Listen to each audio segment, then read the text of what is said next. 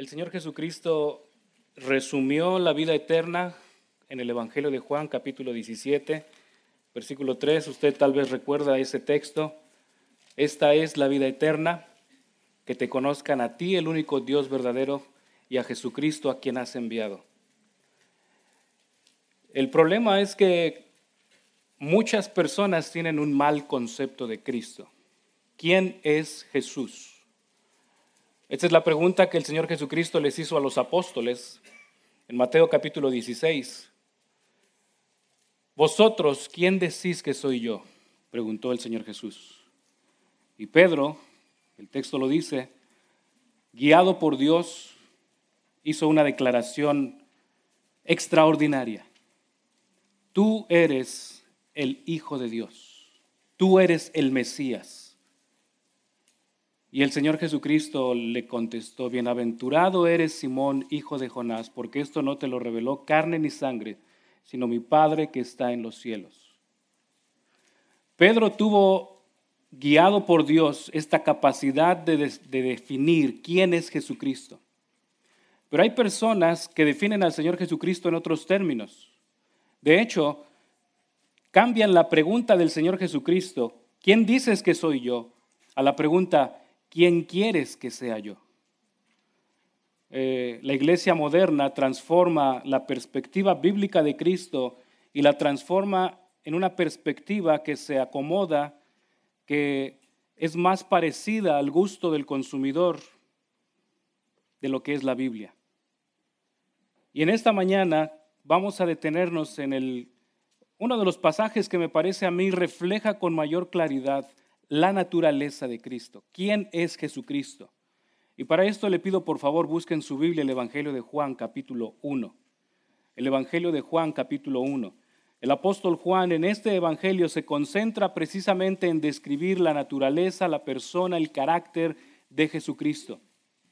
¿Quién dice la Biblia que es Jesucristo? Y lo vamos a considerar en estos versículos 29 al 34. El Evangelio de Juan capítulo 1 versículos 29 al 34. Dice el texto bíblico, al día siguiente vio a Jesús que venía hacia él y dijo, He allí el Cordero de Dios que quita el pecado del mundo. Este es aquel de quien yo dije, después de mí viene un hombre que es antes de mí, porque era primero que yo.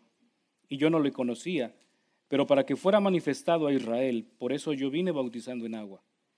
Juan dio también testimonio diciendo, he visto al Espíritu que descendía del cielo como paloma y se posó sobre él. Y yo no le conocía, pero el que me envió a bautizar en agua me dijo, aquel sobre quien veas al Espíritu descender y posarse sobre él, este es el que bautiza en el Espíritu Santo.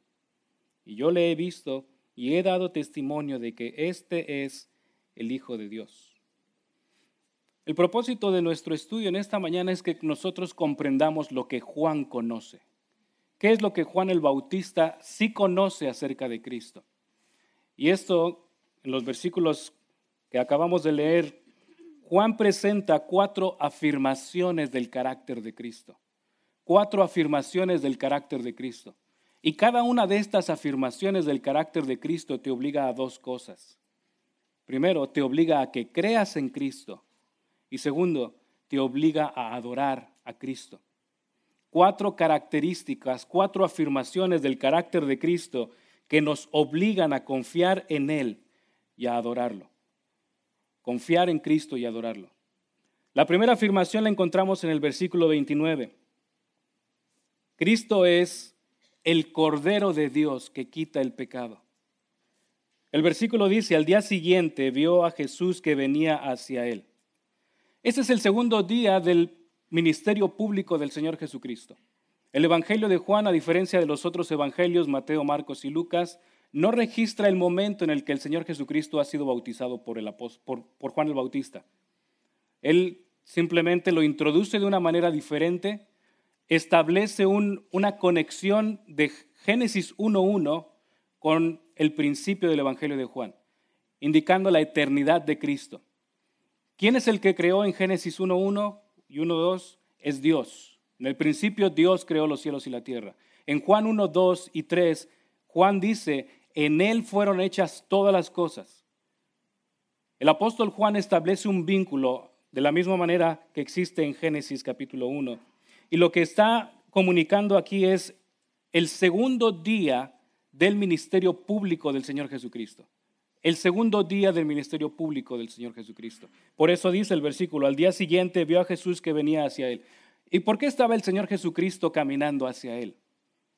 El texto no nos dice, pero si continuamos leyendo a partir del versículo 35, el Señor Jesucristo estaba reclutando discípulos. Esa es la razón por la cual está caminando en la zona. Y a partir del versículo 35, ustedes lo pueden leer con más detalle, Él va a tomar a dos de los que habían sido discípulos de Juan el Bautista para convertirlos en sus propios discípulos. Y esta es una de las declaraciones más firmes sobre el carácter de Cristo. ¿Qué es lo que Juan va a decir? Versículo 29. Juan dijo, He allí el Cordero de Dios que quita el pecado del mundo. La expresión he aquí es un mandamiento. No es simplemente una, una expresión de admiración, es un mandato. Véanlo a Él. Cada vez que usted vea la palabra he aquí o he allí en la Biblia, es como si estuvieran pasando una presentación, un video, y el autor dice he aquí y se pausa la presentación, porque quiere que enfoques tu atención en la persona, en lo que está enfrente de ti. Lo que está haciendo Juan en este momento es llamando la atención de todos los que están a su alrededor para que la depositen en Cristo. Allí está, véanlo. Él es el Cordero de Dios que quita el pecado del mundo.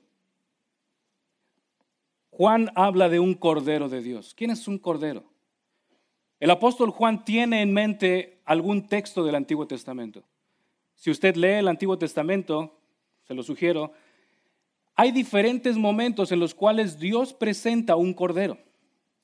Por ejemplo, en Génesis capítulo 22, cuando Dios le llama a Abraham a sacrificar a su hijo Isaac, antes de que Abraham entierra el cuchillo sobre su hijo, el ángel de Jehová, que es Cristo preencarnado, lo llama y le dice, Abraham, Abraham, no extiendas tu mano en contra del muchacho, porque ahora sé que me amas, porque no me has rezado a tu hijo, a tu único. Y Dios le muestra, detrás de él había un carnero trabado por los cuernos en un matorral. Y Abraham lo toma y lo ofrece al Señor. Algunos piensan, Juan el Bautista se está refiriendo a ese cordero de Génesis capítulo 22. Otra opción es eh, el libro de Éxodo capítulo 12. ¿Qué encontramos en Éxodo 12? La Pascua. La Pascua, donde el cordero es degollado la sangre de él es utilizada para marcar los postes y el dintel de la puerta de los hijos de Israel, con el propósito de que cuando pase la décima plaga que va a matar a los primogénitos de cada familia, no alcance a los que están dentro de esa casa. Y algunos dicen, Juan el Bautista tiene en mente la Pascua de Éxodo capítulo 12. Es posible. Algunos otros dicen, tal vez no es Génesis 22, tal vez no es Génesis 12, Tal vez es Levítico capítulo 5. En Levítico capítulo 5 encontramos sacrificios que diariamente tenía que ofrecer el pueblo de Israel para que Dios los estuviera perdonando por sus pecados. Símbolos, por supuesto, del sacrificio final de Cristo. O posiblemente una de las celebraciones más célebres o más memorables del pueblo de Israel, Levítico capítulo 16, el día de la expiación. Un cordero, serán presentados dos corderos, uno era degollado, su sangre se presentaba al lugar santísimo y el otro cordero, sus manos, las manos del sumo sacerdote se le imponían como un símbolo de transferencia de pecado. El pecado del pueblo se transfería al cordero y después era llevado al desierto con el propósito de que se perdiera. Un símbolo de que Dios alejó lo más posible de tal forma que no recuerda el pecado del pueblo. Es posible que sea cualquiera de estos. Pero me parece a mí que el, Juan el Bautista tiene en mente el texto de Isaías capítulo 53. Busque por favor en su Biblia Isaías capítulo 53. Este texto donde Dios promete que su siervo va a ser aquel que en su cuerpo va a cargar con el pecado de su pueblo. Un sustituto perfecto. Vean lo que dice Isaías capítulo 53, versículo 4. Isaías 53, versículo 4. Ciertamente Él llevó nuestras enfermedades y cargó con nuestros dolores. Con todo, nosotros le tuvimos por azotado, por herido de Dios y afligido. Mas Él fue herido por nuestras transgresiones, molido por nuestras iniquidades. El castigo por nuestra paz cayó sobre Él, y por sus heridas hemos sido sanados. Todos nosotros nos descarriamos como ovejas, nos apartamos cada cual por su camino pero el Señor hizo que cayera sobre él la iniquidad de todos nosotros. Es bastante enfático el texto donde Dios es quien está poniendo la carga, la culpabilidad del pecado del pueblo sobre su siervo. Dios está transfiriendo la cuenta del pecado del pueblo y la está depositando sobre la vida del siervo de Jehová. Vean lo que dice el versículo 7. Fue oprimido y afligido, pero no abrió su boca, como cordero que es llevado al matadero, y como oveja que ante sus trasquiladores permanece muda, no abrió él su boca. Me parece que de entre todas las opciones que hay para saber cuál cordero es el que está en la mente de Juan el Bautista, Isaías 53, 7 es el que mejor define y comunica lo que Juan el Bautista quiere, tiene la intención de decir. Cristo es el sustituto. Ahora, ¿por qué lo introduce como cordero? En sí misma la palabra cordero conlleva la idea de sacrificio. Un cordero es alguien inocente o algo, un animal inocente. Pero la característica que debía tener el cordero en el Antiguo Testamento para ser acepto por Dios es que tenía que ser puro, perfecto, sin mancha, y tenía que ser un sustituto. Lo que Juan está diciendo, Juan 1.29, he allí el Cordero de Dios Juan el Bautista está diciendo, allí está el sustituto, el sacrificio perfecto, pleno, provisto por Dios, que va a quitar el pecado de aquellos que creen en Él. Este es Cristo. Cristo es el Cordero, no es uno entre muchos. Así como no hay varios mediadores entre Dios y los hombres, así como no hay varios caminos que lleven a Dios, así como no hay varias verdades, de acuerdo a lo que dice Juan capítulo 14, versículo 6. Solo hay un camino, solo hay una verdad. Cristo es la vida. Cristo es el único cordero que puede quitar el pecado de las personas. Nada más. No es un rito, no es una actividad, no es el hecho de haber heredado un una trasfondo religioso. Es una persona y esa persona es Jesucristo. Y a él se está refiriendo Juan con esta expresión. He allí el Cordero de Dios, provisto por Dios. ¿Cuál es la acción que va a hacer este Cordero? Que quita el pecado del mundo. Por supuesto, esta expresión que quita el pecado se refiere a algo futuro. ¿Cuándo lo va a hacer? En el momento en que muera. No es en este momento específicamente. Juan se está refiriendo a una acción futura, profetizando la muerte de Cristo como sustituto por cada persona que confía en Él como Salvador. ¿Qué significa esto de que quita el pecado del mundo? Quitar. Este verbo es bastante fuerte en el Evangelio de Juan. Y tiene la idea de poner sobre uno mismo con el propósito de absorber la culpa que la persona merecía por su pecado poner sobre uno mismo, absorber sobre uno mismo la culpa que la persona merecía por su pecado. A eso se refiere Cristo, ah, perdón, Juan el Bautista. Jesús es el Cordero de Dios que absorbe sobre él mismo el castigo que tú merecías. ¿Te has puesto a pensar en que Cristo en la cruz, en un sentido, experimentó el infierno que tú no vas a experimentar por la fe que ahora tienes en Él. Lo que todo incrédulo va a experimentar en el infierno es la eterna ira de Dios. La eterna ira de Dios. Pero para cada persona que cree en Cristo, para todo creyente, esa ira de Dios ha sido total, plena, perfectamente absorbida por Cristo en la cruz. Por eso Pablo puede decir con toda seguridad, Romanos capítulo 8, versículo 1, ninguna condenación hay para los que están en Cristo. Esa es la esperanza. Pero solo está en Cristo. En nadie más, en nada más. Solo en Jesús. Solo en el sacrificio perfecto de Cristo. Cristo va a cargar sobre sí mismo el pecado, el castigo por el pecado de aquellos que creen en Él. Es lo que dice Pablo también, según a los Corintios, capítulo 5, versículo 21.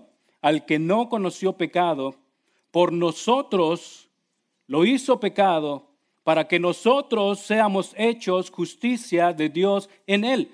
Ese es el, ese es el procedimiento del Cordero sustituto. Él toma mi lugar, carga con mi culpa, experimenta la ira de Dios en mi lugar y en su bondad, yo experimento su justicia. Dios me declara justo, no por mis acciones, no por algo bueno que yo haya hecho, simplemente por la gracia y la bondad de Dios. la misericordia de Dios. Pero ten en mente esto, solo es posible en Cristo. No hay otro en el cual puedas tener salvación. No hay otro en el cual puedas tener perdón de pecados. No hay otro en el cual puedas tener esperanza. Solo en Jesucristo. Solo Cristo es el sustituto perfecto para la salvación del hombre. No hay alternativas. Juan el Bautista lo supo. Por eso dijo, allí está el Cordero de Dios. Juan creyó en Cristo. Ahora tú lo sabes.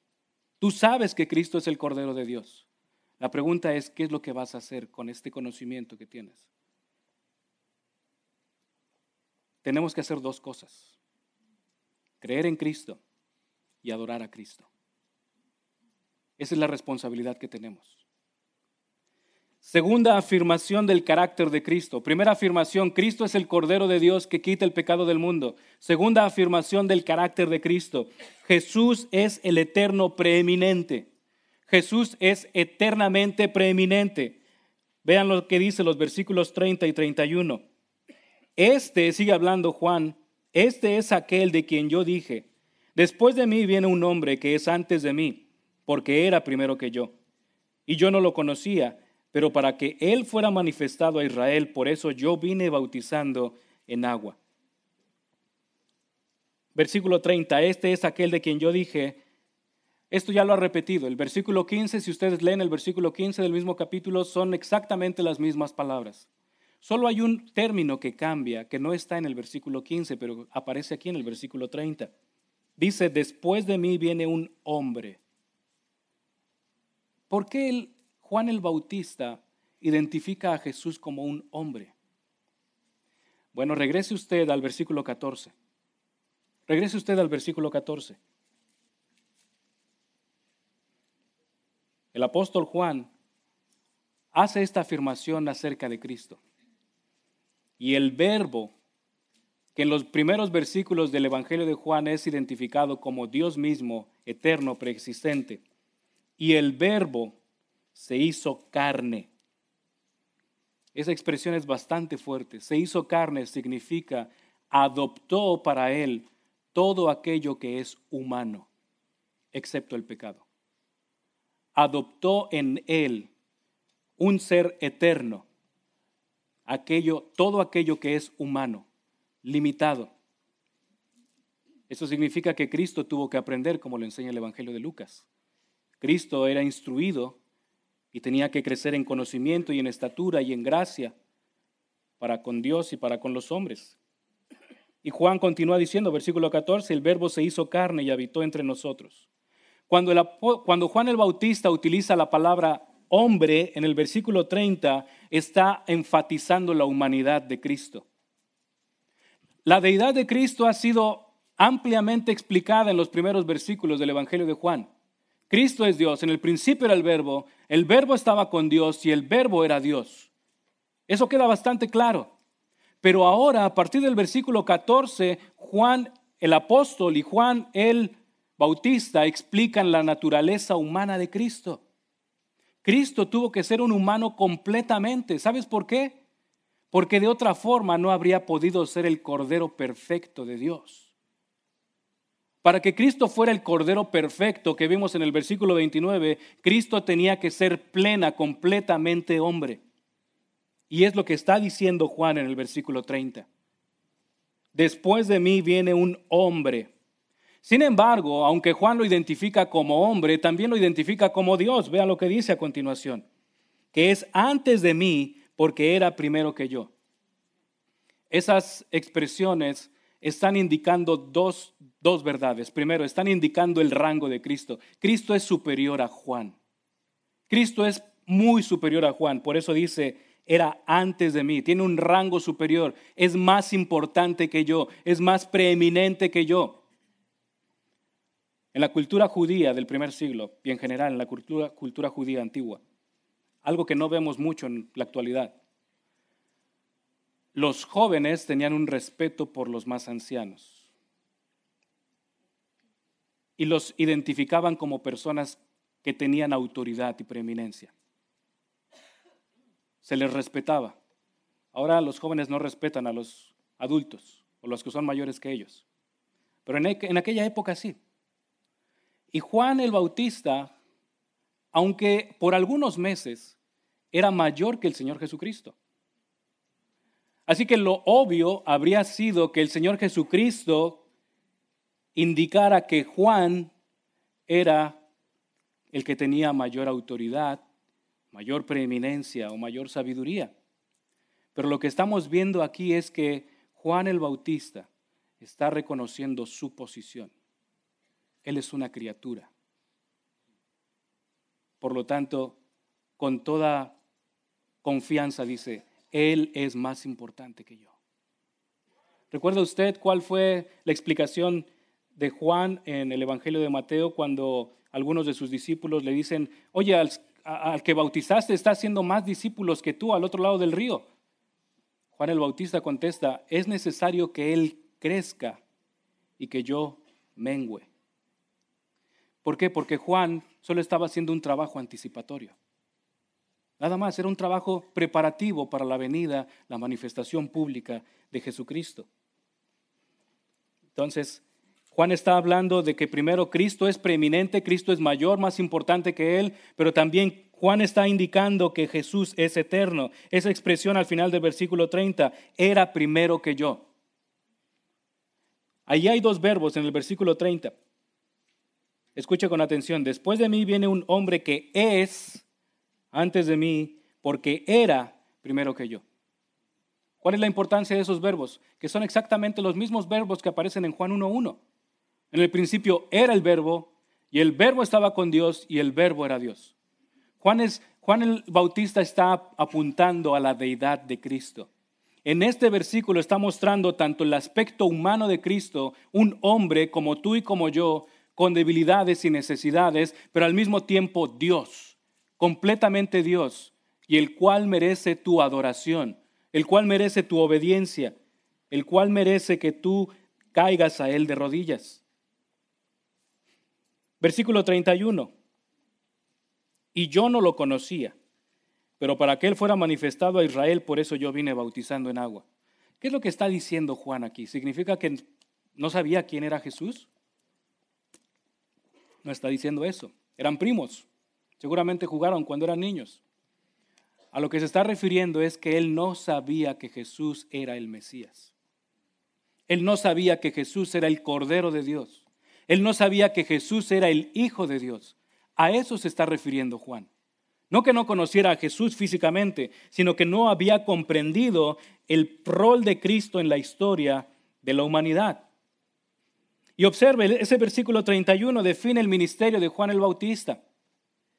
Dice a continuación, pero para que Él fuera manifestado a Israel, por eso yo vine bautizando en agua. Muchos han concluido que el ministerio principal de Juan el Bautista era traer a la gente al arrepentimiento. Y ese no era el ministerio principal de Juan. Formaba parte, pero no era el ministerio principal de Juan. El ministerio principal de Juan, versículo 31, fue trabajar para que Cristo el Mesías fuera manifestado al pueblo de Israel. La promesa de Dios en Isaías capítulos 11, capítulo 40, capítulo 61 es que Dios iba a enviar un precursor que iba a preparar el camino del Mesías. Ese es Juan el Bautista. Era prepararlos para que creyeran en Él prepararlos, hacerles que su conciencia estuviera sensible para que cuando Cristo viniera ellos cayeran de rodillas reconociendo a Jesucristo como Rey, como Señor, como Dios. Ese fue su propósito. Y además el bautismo de Juan era un bautismo anticipatorio. Dice Juan, por esto yo vine bautizando en agua al final del versículo 31 y Juan está, va a hacer un contraste entre el bautismo que él hace, que es un bautismo de agua, un bautismo simbólico, con un bautismo más importante, que es el bautismo en el Espíritu, que es aquel que solo Cristo puede hacer. Entonces, Juan nos está comunicando, nos está afirmando el carácter de Cristo. ¿Quién es Cristo? ¿Quién es Jesús?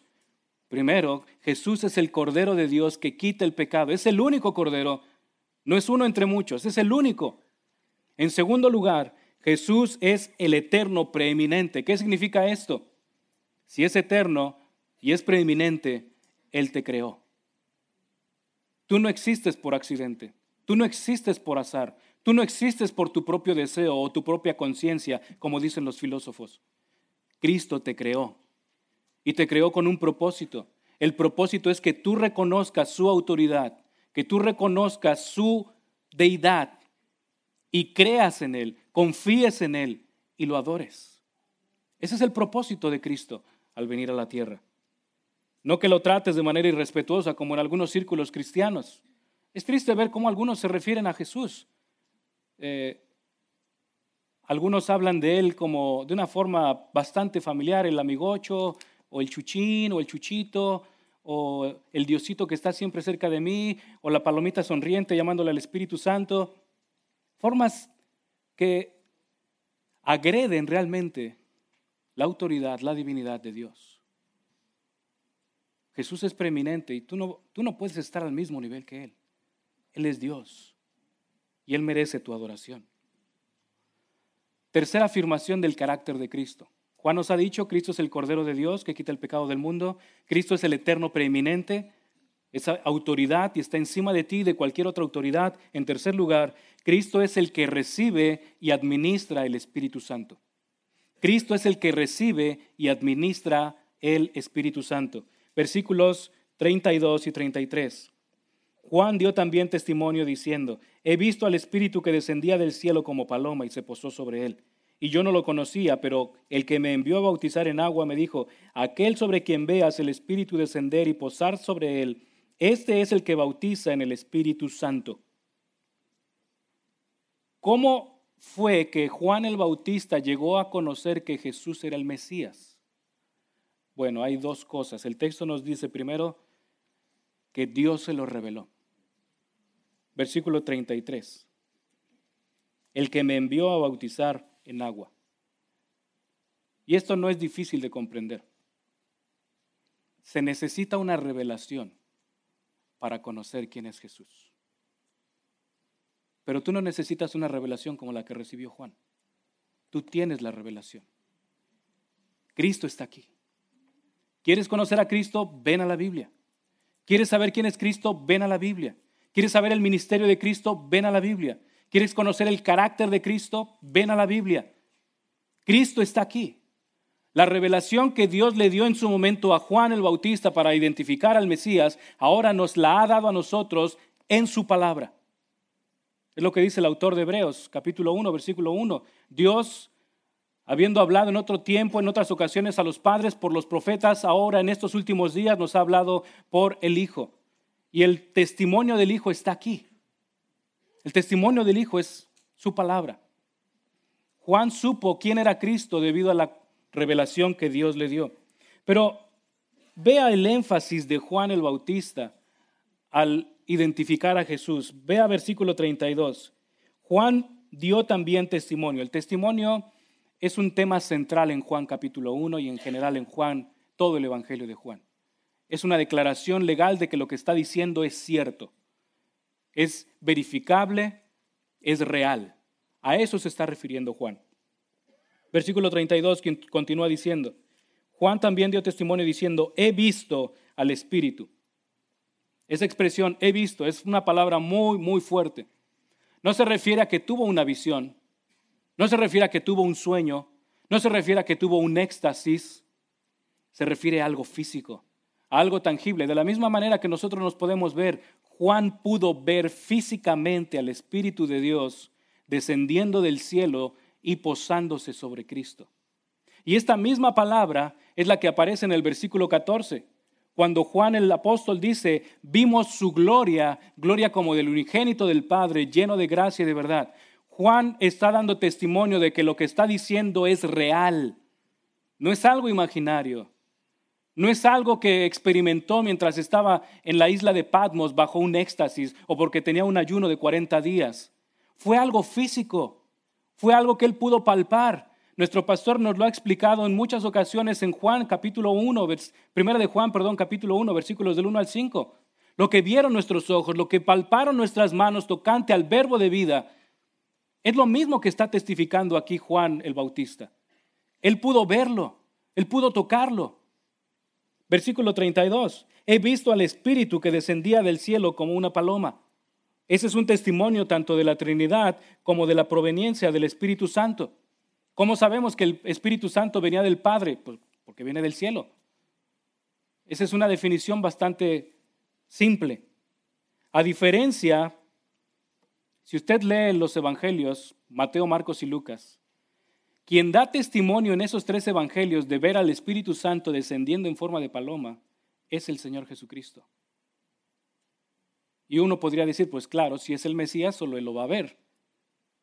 Pero aquí es Juan el Bautista quien está diciendo, yo lo vi, como decimos en español, con estos ojos que se han de comer los gusanos. Vi al Espíritu descendiendo del cielo como paloma, posándose sobre él. En otras palabras, el testimonio está cumplido. Es algo que tú también debes creer. Continúa el versículo 32, la parte final. El Espíritu Santo se posó sobre él. Este es un término sumamente importante para entender la vida y ministerio del Señor Jesucristo. Muchos han dicho, la razón por la que el Señor Jesucristo pudo aguantar 40 días en ayuno, pudo hacer todos sus milagros y pudo desarrollar todo su ministerio es porque era Dios. Y es cierto, era Dios. Pero la razón fundamental, escuche bien esto, la razón fundamental por la que Cristo pudo hacer su ministerio fue por Juan capítulo 1, versículo 32. Porque el Espíritu de Dios estaba en él. Esa expresión se posó sobre él no significa que el Espíritu vino y se le paró en el hombro y después se fue volando, o que el Espíritu Santo vino y estuvo con él durante todo su tiempo mientras estaba caminando, pero el Espíritu Santo estaba fuera. La palabra se posó en él significa permaneció, habitó dentro de él, moró en su interior. ¿Por qué es importante entender esto? El versículo 30, Juan nos ha presentado al Señor Jesucristo como Dios, pero también como hombre. Vea el versículo 30. Este es aquel de quien yo dije, después de mí viene un hombre un hombre como tú y como yo, con necesidades como tú y como yo, con pruebas como tú y como yo, con tentaciones como tú y como yo. ¿Cuál fue la forma en la que Cristo tuvo victoria sobre todo esto? Versículo 32, porque tenía al Espíritu dentro de él. El Espíritu Santo capacitó al Señor Jesucristo. Otra vez, tenía que ser un hombre, un hombre plenamente, como tú y como yo. ¿Para qué? Para mostrar, modelar qué es lo que significa depender en la fortaleza y el poder del Espíritu. Cristo fue llevado en el poder del Espíritu al desierto, ¿no es así? Juan capítulo 3 enseña esto, perdón, Mateo capítulo 3. El Señor Jesucristo hacía milagros por el poder del Espíritu. No estoy diciendo que no estaba actuando su naturaleza divina, pero lo que Juan nos está enfatizando es Cristo tuvo que depender del Espíritu Santo para su ministerio. Él recibió al Espíritu Santo en su interior. Ahora, busque Isaías, por favor, capítulo 11 otra vez. Isaías, capítulo 11. ¿Por qué es tan importante enseñar acerca del Espíritu Santo en el ministerio del Señor Jesucristo? Bueno, porque esta es una profecía del Antiguo Testamento. Isaías capítulo 11, versículo 1, observe lo que dice. Y brotará un retoño del tronco de Isaí. ¿Quién es Isaí? El padre del rey David. Y un vástago de sus raíces dará fruto y reposará sobre él. ¿Quién reposará sobre él? El espíritu del Señor o el espíritu de Jehová espíritu de sabiduría y de inteligencia, espíritu de consejo y de poder, espíritu de conocimiento y de temor del Señor. Una característica del Mesías es que iba a poseer al Espíritu Santo de manera permanente. El ministerio del Espíritu Santo en el Antiguo Testamento no es como en el Nuevo Testamento. El ministerio del Espíritu Santo en el Antiguo Testamento es entraba en una persona y después salía. Usted puede leer eso en el primer libro de Samuel, capítulos del 15 en adelante. El rey Saúl, después de que rechazó la palabra de Dios, el espíritu de Dios le fue quitado. Y en su lugar Dios envió un espíritu maligno que lo atormentaba. El rey David, después de haber pecado en contra de Betsabé, Salmo 51, hace la oración, no quites de mí tu Santo Espíritu. ¿Por qué? Porque el ministerio del Espíritu Santo era diferente. El sello el sello distintivo del periodo en el cual iba a ser manifestado el Mesías es que el Mesías iba a ser el primero que tendría al Espíritu Santo morando dentro de él de manera permanente. Y a partir de ese momento, los que creen en él, tenemos el Espíritu Santo. Nuestro pastor lo expuso, Efesios capítulo 1, versículos 13 y 14.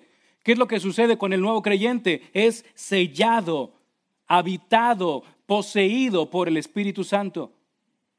Por eso es que ahora el creyente puede tener victoria sobre el pecado. Este es Cristo, el que recibió al Espíritu Santo, pero también el que lo da. Es esto lo que dice el Señor Jesucristo en Juan capítulos del 14 al 16.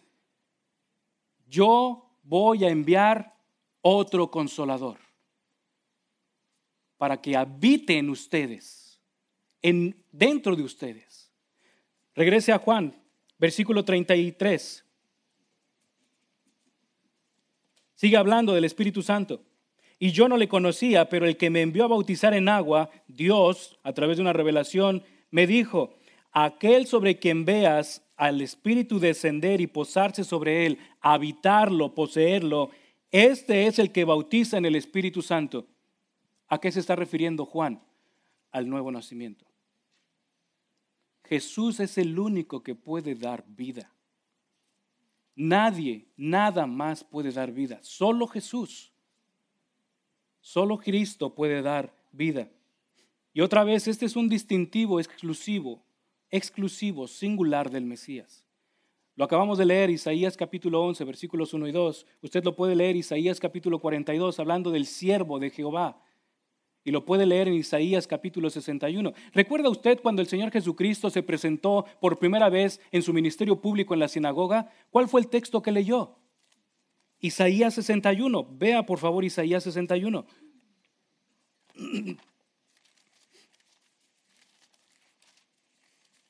Isaías 61. Versículo 1. ¿Cuándo pudo hacer esto el Señor Jesucristo? Cuando había sido bautizado. Vean lo que dice Juan, perdón, Isaías 61.1. El Espíritu del Señor está sobre mí, porque me ha ungido el Señor para traer buenas nuevas a los afligidos. Me ha enviado para vendar a los quebrantados de corazón, para proclamar libertad a los cautivos y liberación a los prisioneros. ¿Qué es lo que estaba haciendo el Señor Jesucristo? Diciendo, hoy se ha cumplido esta profecía. Y fue realmente lo que dijo. Esa es la razón por la cual lo sacaron y lo querían aventar por el acantilado. Lo que Cristo está diciendo aquí es, Él es el que recibe, Juan capítulo 1, versículos 32 y 33, Él es el que recibe el Espíritu Santo y Él es el que puede dar el Espíritu Santo. Escuche bien esto. Solo puede obtenerse la vida eterna a través de una persona. a través de Jesucristo. Nada más te puede salvar. No es Cristo más tus buenas obras. No es Cristo más tu buena disposición. No es Cristo más tu trasfondo religioso. No es Cristo más tu asistencia impecable a la iglesia. Es solo Cristo te puede salvar. Ningún ritual te puede limpiar de tu pecado. Cristo es el Cordero de Dios que quita el pecado, que toma tu culpa, la carga sobre él mismo con la finalidad de que tú nunca más experimentes la ira de Dios. Cristo es el eterno preeminente, aquel que es superior a ti, que te sostiene con la palabra de su poder, al cual tú tienes que adorar. Cristo también es el que te da el Espíritu Santo. El Espíritu Santo solo puede tenerse por la obra de Cristo. Y finalmente, por si quedara duda alguna de quién es Jesucristo, eh, Juan el Bautista culmina Juan 1.34. ¿Quién es Jesús? Jesús es el Hijo de Dios. Jesús es el Hijo de Dios. Versículo 34. Y yo le he visto y he dado testimonio de que este es el Hijo de Dios. Otra vez la palabra, yo le he visto físicamente, a mí nadie me lo contó, dice Juan. Yo lo vi, yo lo palpé y puedo testificar, puedo declarar delante de una corte legal. Es lo que está diciendo. La palabra testimonio tiene ese significado. Puedo declarar, afirmar, jurar delante de la corte. Él es el Hijo de Dios. Y en el pensamiento judío, ¿quién es el Hijo de Dios? Salmo capítulo 2, versículo 7, es Dios mismo. El Hijo de Dios es Dios. Lo que Juan está diciendo, este es el Mesías que estábamos esperando. Este es el Mesías que Dios prometió en el Antiguo Testamento. Y es el único que puede liberarte. Es el único que puede perdonarte tus pecados. Es el único que puede llevarte a la gloria con Dios. No hay otros. Solo Cristo puede traer libertad al alma del cautivo. Nadie más. Juan el Bautista nos ha comunicado cuatro afirmaciones del carácter de Cristo. Es el Cordero de Dios que quita el pecado del mundo. Es el eterno preeminente. Es el que recibe y da el Espíritu Santo y Él es el Hijo de Dios. Por esto que tú conoces, estas cuatro afirmaciones del carácter de Cristo, tú estás obligado a hacer dos cosas. Primero, confía en Él. Tienes que confiar en Jesús. No puedes, no te salgas de aquí si no confías en Cristo. Porque Él es el único que puede perdonar tus pecados. Es lo que dice el versículo 29. Pero en segundo lugar, tienes que adorar a Jesús. Él no es chuchito, él no, es ningún chuchito. Él es el Dios soberano, creador de los cielos y de la tierra. Y hay que dirigirse a Él con propiedad honrando, temiendo su nombre. La pregunta que yo te hago es, ¿qué es lo que vas a hacer con esta información? ¿Cómo vas a responder? Puedes responder como lo he sugerido, creyendo en Él y adorándolo. O puedes responder diciendo mañana, tal vez mañana. Bueno, déjame decirte algo, el mañana no existe. El ayer es una ilusión, el mañana no existe. Hoy es el momento del arrepentimiento. Va a haber un día en el que ya no va a haber arrepentimiento. Va a haber un día en el cual Dios va a decir, se acabó la gracia. Y si no te arrepientes hoy, permíteme sugerirte esto. Por favor, no te mueras. No te mueras. Si alguien sale sin haber creído, sin haber confiado en el nombre de Jesús, cuídese de no morirse. Porque si muere, no va a pasar la eternidad con Cristo en el cielo. Va a pasar la eternidad en el infierno experimentando la gloria, la ira de Dios. Señor, te agradecemos en tu misericordia tú nos adviertes de tu gracia, tú nos adviertes de la obra de Cristo, tú nos adviertes del peligro de no creer en Él. Gracias, Padre, porque Cristo es Dios, porque Cristo es el único que puede perdonar pecados. Gracias porque Él es el único que puede llevarnos a la gloria contigo. Gracias, Padre, porque no hay otro sustituto. Él es, que, Él es el único que ha sido provisto por ti para ir a tu gloria. Padre, gracias por quien es Cristo. Te rogamos que nos perdones, Señor, por nuestra incredulidad, por dudar de la obra de Cristo, dudar de su autoridad, dudar de su poder, dudar de su carácter pero en tu bondad te suplicamos que nos ayudes para que nuestra fe de todos los que somos tus hijos sea fortalecida. Que seamos animados, Padre, al ver este texto y clamar gloria a Cristo, porque Él es Dios. Él es el único que puede salvarme. Gracias, Padre, por su sacrificio perfecto en la cruz. Gracias por su muerte. Gracias por su sangre. Gracias porque fuera la única manera en la cual podíamos acercarnos a ti. Pero también, Padre, te suplicamos que hagas sensible la conciencia de aquellos que aún no te conocen. Sabemos que hay personas que han estado asistiendo a la iglesia por años y se sienten cristianos, pero no lo son. Padre, te rogamos, sálvalos. Sálvalos, Dios. Dales fe en Cristo. Que clamen a ti. Que reconozcan que Cristo es tu Cordero. Que Él es eterno, es preeminente, Él es autoridad, es Señor. Y Él demanda su obediencia y adoración. Ayúdanos, Señor, para que seamos confirmados y alentados en estas verdades. En el nombre de Jesús te damos gracias por tu bondad y tu misericordia. Amén.